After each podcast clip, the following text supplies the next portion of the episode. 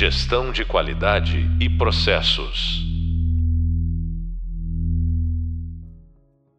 Olá, bem-vindos a mais um podcast da disciplina Criatividade Produtiva. Eu sou o professor Francisco Madureira e hoje quero te explicar como funcionam as ferramentas mais utilizadas nas fases de empatia e ideação do design thinking. A gente viu um pouco do processo básico do design thinking lá no nosso hub de vídeo. E hoje eu quero ressaltar com você algo que eu já disse lá. É importante lembrar que a fase de empatia é o momento de se expor à realidade e às necessidades do seu cliente. Depois de uma pesquisa prévia para se aprofundar no tema do desafio a resolver, você pode fazer pesquisas quantitativas via formulários online com perguntas estruturadas. Mas é na entrevista e na observação de campo que você vai encontrar a informação mais rica sobre o cliente. Quando você bate um papo com as pessoas que vivem a necessidade e sentem determinado problema na pele, você exercita sua capacidade de se colocar no lugar do outro, sem julgamento. E a melhor forma de fazer isso é simplesmente ouvir. Seu objetivo é coletar boas histórias cheias de emoção e questões específicas que mostrem a face e o que o seu cliente encara. Nessas horas, a sua principal olhada vai ser uma perguntinha bem simples. É a perguntinha por quê? Lá no Hub Biblioteca, eu recomendo a leitura do Guia de Campo para Projetos Centrados no Usuário, da IDEL. É uma verdadeira caixa de ferramentas. Vale lembrar que a IDEL é um dos maiores estúdios de design do mundo e ela está muito ligada à Universidade de Stanford, onde nasceu o Design Thinking. Uma primeira leitura desse guia de campo, ela pode ser transversal, para você entrar em contato com todas as técnicas disponíveis. Depois, vale manter como PDF de cabeceira para você consultar sempre que precisar e se preparar para uma boa entrevista, por exemplo. Aliás, nesse guia, eles desenharam uma linha do tempo de uma entrevista de empatia. Veja só que interessante. Nessa linha do tempo, se você pegar esse material, você vai enxergar que existe um primeiro momento de contato e apresentação.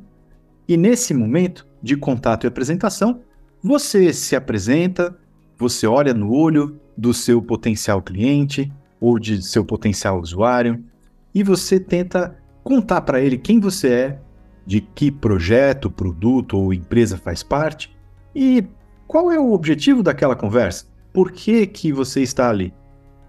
É importante pensar que esta fase da entrevista precisa fazer com que o seu interlocutor fique à vontade. Ele sinta realmente que está conversando de igual para igual e pode se abrir e, e falar a opinião dele, qualquer seja ela. Bem, isso feito, é importante você então pedir para que o seu entrevistado conte histórias, óbvio, relacionadas à questão, ao projeto que você quer desenvolver, mas especialmente histórias relacionadas ao problema que ele sente na pele. Teu objetivo aqui é exatamente evocar essas histórias para ganhar percepção de como ele se sente, o que ele faz, o que ele pensa durante o processo que ele vive para resolver determinado problema. Lembre-se, na fase de empatia do design thinking, nós vimos isso no hub visual, a fase de empatia é sobre descobrir o problema. Então, nesse momento, esqueça aquilo que você já tende a acreditar que é a possível solução. Ela pode contaminar o seu olhar, ela pode contaminar a sua escuta, e você pode deixar de perceber temas relevantes e deixar de ter insights que vão ajudar a gerar a solução que realmente vai gerar valor para o seu cliente. Então, nesta fase, entram as perguntas. Essas perguntas você pode preparar com antecedência. Já lá na pesquisa desk, quando você foi a algum buscador ou acessou alguns livros e bateu um papo de repente com a equipe interna do projeto, com as pessoas que mais entendem daquele cliente ou daquela situação tendo um script de perguntas à mão, você pode estar um pouco mais seguro na hora de conversar com seu entrevistado. E aí você pode ir conduzindo a conversa para explorar os detalhes e explorar as riquezas. Lembre sempre de usar o porquê. E uma dica importante: mantenha contato visual. Mostre interesse legítimo naquele momento no seu usuário. Não preciso nem falar que nessa hora você vai deixar o celular de lado e eventualmente não vai estar ali anotando. Uma dica importante para esse tipo de entrevista é eventualmente fazer em duplo. Enquanto uma pessoa mantém o contato visual e deixa o diálogo fluido, a outra sim pode estar anotando, seja num caderno, seja num computador. O importante aqui é você conseguir de fato usar uma escuta ativa e usar bastante o porquê para explorar as histórias, as emoções e os detalhes. O que, que o usuário pensa, o que ele vê, o que ele sente. Por fim, depois que você entender que a conversa já se esgotou e o tema é, já, já está completo na sua visão, você pode agradecer e encerrar a conversa. Costuma ser de bom tom você oferecer algum tipo de gratificação pelo tempo daquela pessoa que lhe ajudou a entender o próprio contexto e, no final das contas, vai lhe ajudar a gerar uma solução e gerar um produto ou serviço valioso. A dica aqui é: pode ser simples. Não fique pensando que você precisa de vouchers de centenas de reais. Às vezes, um simples bombom resolve o problema. Outra coisa que é importante e eu quero me aprofundar aqui um pouco com você: a preparação prévia da entrevista. Eu falei de você elaborar algumas perguntas, né? Então, vale lembrar que antes de você ir para a entrevista, o ideal é você fazer de fato uma pesquisa prévia sobre o tema. A partir dessa pesquisa prévia, normalmente você vai fazer em algum buscador da internet, vai achar alguns artigos, vai a alguma biblioteca. Importante é que a partir dessa pesquisa você defina um foco, o tema, uma sequência você faça eventualmente um brainstorm de perguntas, pode ser em dupla ou com um grupo de trabalho do design thinking como um todo. Depois é importante refinar e editar as perguntas. Por quê? Às vezes a gente pergunta coisas como: ah, Você gostou de determinada situação? Ora, esse tipo de pergunta, de certa forma, ela induz uma resposta. E além dela induzir a resposta, porque você já pergunta se a pessoa gostou ou não gostou, ela também induz ou gera uma resposta sim ou não. Você gostou? Sim. Você gostou? Não. E perguntas que levam a resposta sim ou não, elas são como se fossem eh, becos sem saída.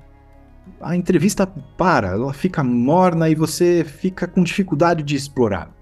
Então, quando você precisar entender um pouco melhor o que aquele cliente, o que aquela pessoa achou de determinado uh, produto ou de determinado serviço, uh, pergunte o que a pessoa achou. Né? Como foi experimentar, como foi usar. Isso vai levar uma, a uma resposta, na verdade, mais completa. Isso vai levar a uma descrição e a uma história. E nessa história que é importante você prestar atenção. Sempre que você precisar aprofundar algum detalhe durante a entrevista, lembra de usar o porquê. Busque sentimentos. E na hora de reescrever as perguntas, refinar e editar aquilo que surge no brainstorm, lembra também de fazer perguntas simples. Alguma coisa que gere frases curtas e que o seu interlocutor possa responder com facilidade, entendendo o que você quis dizer. Se for preciso, quebre uma pergunta longa ou complexa em mais de uma pergunta você vai ter alguns 10, 15 minutos para conversar com a pessoa, eventualmente até mais. Então dá para você explorar um pouquinho. Vou te dar aqui um exemplo simples, até para você conseguir entender, materializar o que eu estou falando. Imagina que você quer abrir um stand de venda de capinha de celular, vai? um exemplo bem corriqueiro aqui, que eventualmente todo mundo usa, já usou alguma vez na vida. Bom, para descobrir mais sobre o uso desse produto, você poderia fazer perguntas como: qual a última capinha de celular que você usou? Ah, você pode descrever essa capinha? Ou você pode descrever a capinha de celular mais legal que você já usou? Quanto que você pagou por essa capinha? E você pode perguntar outras coisas, como: você sempre deixa o celular na capinha ou tem vezes que tira? Evocando histórias. Lembra, você lembra de algum momento em que a capinha salvou o celular? Então, além do porquê, que seria a primeira dica que eu te dou, você lembra é uma ótima dica para início de pergunta durante a entrevista. O você lembra vai ajudar a evocar as histórias. Uma última pergunta de exemplo aqui: qual a frequência com que você troca a capinha de seu celular? Então, explore o máximo possível do uso, que isso vai trazer insights para você conseguir gerar soluções e oferecer um nível de serviço adequado depois. Por fim, mas não menos importante, dê tempo para o entrevistado pensar. Você não precisa cobrar respostas imediatas. E anote tudo o que você puder. Bom, depois das entrevistas, é importante registrar suas descobertas. A gente falou dos cartões de insight no e-book e da jornada do consumidor lá no Hub Visual. Agora eu vou te contar sobre uma outra técnica, que é a persona. Uma persona é um personagem fictício que representa um tipo de usuário de um produto ou serviço. Ela é criada com base em pesquisas e entrevista com pessoas de verdade e serve como uma ferramenta para ajudar o grupo de trabalho a entender as necessidades, desejos e comportamentos do usuário. No final das contas, a persona funciona como um avatar de videogames ou aqueles role-playing games, uma ficha de personagem. Elas podem ser construídas com base em informações demográficas, comportamentais, motivacionais e contextuais sobre os usuários. E elas também podem ser usadas como referência para testar protótipos, verificar se o produto ou serviço está atendendo às necessidades dos usuários de forma eficaz, até como um filtro na hora de recrutar esses usuários para fazer o teste. Você consegue encontrar na internet vários modelos de persona e até um template que pode ser preenchido online no endereço www.personagenerator.com. Essas técnicas elas ajudam bastante na fase da empatia, em que você precisa entrar em contato com o cliente com a dor real que ele sente. Lembrando que esse momento é o mais importante do design thinking, porque ele vai ajudar você a entender o problema real que existe. Muitas empresas acabam focando mais na solução que já tem pronta ou importaram de algum outro lugar e esquecem de observar o próprio mercado e o próprio cliente. No final das contas, tudo isso vai gerar muito mais custo lá na frente, porque eu vou precisar de uma grande campanha de marketing, de um grande esforço de vendas para convencer o meu cliente que ele tem uma necessidade, ou que ele tem a necessidade que aquele produto que eu simplesmente importei resolve. Agora, qual é o problema que o meu cliente realmente tem? Isso, o design thinking e a empatia ajudam muito você a descobrir. Mas eu também quero te contar algumas dicas e técnicas valiosas para a fase de ideação. A fase de ideação, ela vem logo após a fase de definição. Se a gente lembrar das cinco fases do design thinking em sequência, tudo começa com a empatia. Depois da empatia, em que há uma divergência e eu acumulo opções e alternativas, vem a fase da definição. A fase da definição serve exatamente para refinar qual é o problema de todos que eu eventualmente descobri qual é o problema que vale a pena resolver? Então a fase de definição ela é uma fase de convergência e de fazer escolhas. Bom, eleito qual é o problema que eu quero resolver, aí sim vem a fase da ideação. Na fase da ideação, eu começo a explorar soluções. E é a partir das diversas ideias que surgem nesta fase é que a solução vai ser materializada depois num protótipo. Por fim, falamos aí no Design Thinking também na fase de testes e eventualmente um triplo diamante a fase de implementação. Se a gente volta para a ideação, eu quero falar para você do brainstorm. A gente falou do brainstorm no e-book, não é? E eu fiquei de contar aqui um pouco mais sobre essa técnica simples, mas poderosa para gerar ideias. O brainstorm é uma técnica colaborativa. Na prática, é a hora da abobrinha. Para fazer um toró de palpites, como se diz no bom português, basicamente as pessoas podem simplesmente entrar numa sala e simplesmente falarem o que vier à cabeça. A questão aqui é que você pode usar algum método para extrair mais resultado desse teu brainstorm. E é isso que eu quero te contar agora. Em primeiro lugar, você precisa organizar, preparar o brainstorm. Então você vai precisar reunir o time em algum local em que esse time possa falar livremente. Importante isso, porque hoje em dia existem muitos escritórios com open space, então fazer um brainstorm na frente de todo mundo pode deixar algumas pessoas que são mais tímidas um pouco encabuladas e elas não se soltam tanto. Fora a questão de você eventualmente atrapalhar com a algazarra o trabalho de quem está ali no meio. Caso isso seja online, fica mais fácil por um lado, porque você consegue ter esse grupo reunido dentro de uma sala virtual de reunião.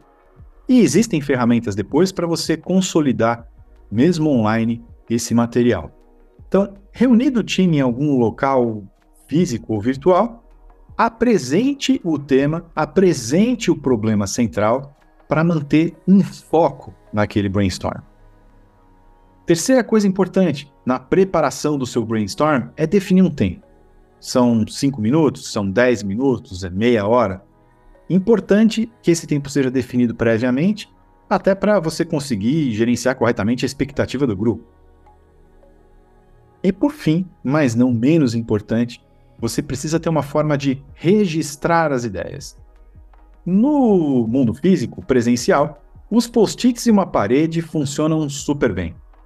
Uma dica aqui para você facilitar melhor seria usar folhas de flipchart, que depois podem ser rapidamente destacadas e até dobradas, para que você recolha aquele material e leve com você para outro lugar. Agora, se você estiver online, existem ferramentas de colaboração muito boas, como o Mural, o Miro ou o Trello, que permitem você criar junto do grupo diversos cartões para facilitar o registro das ideias de todo mundo. Então, são essas quatro coisas básicas que é importante você ter na preparação do seu brainstorm, repetindo aqui para resumir para você.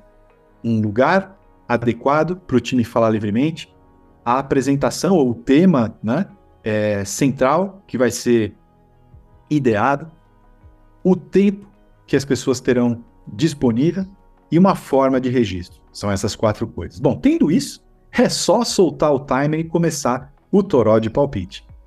Agora, se você quer extrair mais resultado, existem algumas dicas, algumas regrinhas que podem ajudar a você ter uma boa sessão de brainstorm. Primeiro, procurar manter ou expor para o time que mantenha uma conversa de cada vez. Por que isso é importante? Isso é importante porque às vezes há pessoas mais comunicativas e que elas acabam dominando a sessão. Mas não necessariamente essas pessoas mais comunicativas são as que têm as melhores ideias. Pode ser que aquela pessoa mais quietinha, mais tímida, tenha uma ideia genial que de fato gere uma inovação substancial para o grupo. Então é importante que cada um tenha espaço para falar. Importante dizer para o time também que quantidade importa. Então, tire os filtros e, de fato, encoraje ideias malucas das pessoas.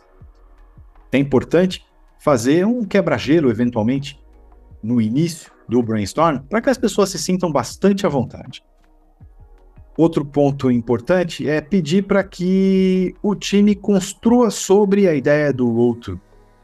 Isso ajuda muito, porque por mais que uma ideia possa ser maluca, a partir dessa ideia maluca, essa ideia maluca pode destravar algum pensamento ou criar alguma conexão inusitada e que gere de fato uma ideia que seja original e factível. Então, é importantíssimo evitar críticas e evitar julgamentos para que, de verdade, o cérebro de todo mundo consiga buscar conexões e gerar inovação. Por fim, mas não menos importante, anote ou peça para as pessoas anotarem as ideias nos post-its ou nos blocos, se a ferramenta online assim funcionar, para que um e outro veja o todo e conforme aquela imagem vai se formando, as pessoas comecem a gerar conexões ou criar eventualmente conexões inesperadas. Então, seja visual ou peça para as pessoas serem visuais e escrevam ou desenhem as suas ideias. Isso vai fazer com que todo mundo consiga participar melhor. E aí, sempre manter o foco. Manter o foco é importante porque neste processo de ideação, eventualmente o pessoal se empolga e se você deveria estar falando de abacaxi, banana e maçã, de repente o povo já está falando de aviação, de urânio e de viagens espaciais. Então, eventualmente, você vai precisar, como um facilitador, ter que voltar ao tema para as pessoas conseguirem ficar no foco do, da solução do problema que precisa ser resolvido. Ao final de um brainstorm, a ideia é ter uma quantidade enorme de ideias, o máximo que o time puder construir. Afinal, no espírito da mentalidade diamante do design thinking, a ideação é um momento de divergir, criar opções. Quanto mais, melhor. Uma vez que o time conclua o toró de palpites, você pode convergir usando uma dinâmica simples para selecionar as melhores ideias. É o dot voting, ou a votação bolinha, como é carinhosamente chamado em português. Para começar, é importante consolidar as ideias, aproximando os palpites similares em um único grupo de post-its. Às vezes, vários representam a mesma ideia, só que foram escritos de forma ligeiramente diferentes. Ao agrupar os palpites, é importante validar o entendimento do grupo. Assim formam-se núcleos, e esta já é uma primeira forma de convergência. Em seguida à consolidação, você conta um número de posts no total do quadro. Os grupos de ideias similares valem por apenas um. Chegando ao número total, você pode considerar metade ou um terço como o número de votos que cada um terá para escolher, então, as melhores ideias que o grupo gerou. O facilitador dá um canetão desses de quadro branco para cada um, e cada pessoa então marca com uma bolinha os post-its com as melhores ideias, até o número total de votos permitido. Metade ou um terço do total das ideias contabilizadas anteriormente é o que a gente costuma usar para gerar uma restrição, ou seja, as pessoas não podem escolher tudo, mas elas vão ter que escolher o terço melhor das ideias que surgiram aí. Depois que todo mundo votou, os posts ou ideias com mais bolinhas são os vencedores e devem, portanto, ser considerados como os design principles ou as ideias para a construção do protótipo. Por falar em protótipo, você já assistiu o quarto vídeo do Hub Visual? Se não viu, assiste lá, porque nele eu te conto um pouquinho mais sobre o que são protótipos e como você pode e deve tirar proveito deles para gerar ainda mais ideias e inovação no Hub Sonoro, também tem um podcast super legal sobre User Experience, em que a gente debate e discute um pouco mais como é que uma área de UX ajuda nesse processo. Vou ficando por aqui. Até breve e bons estudos.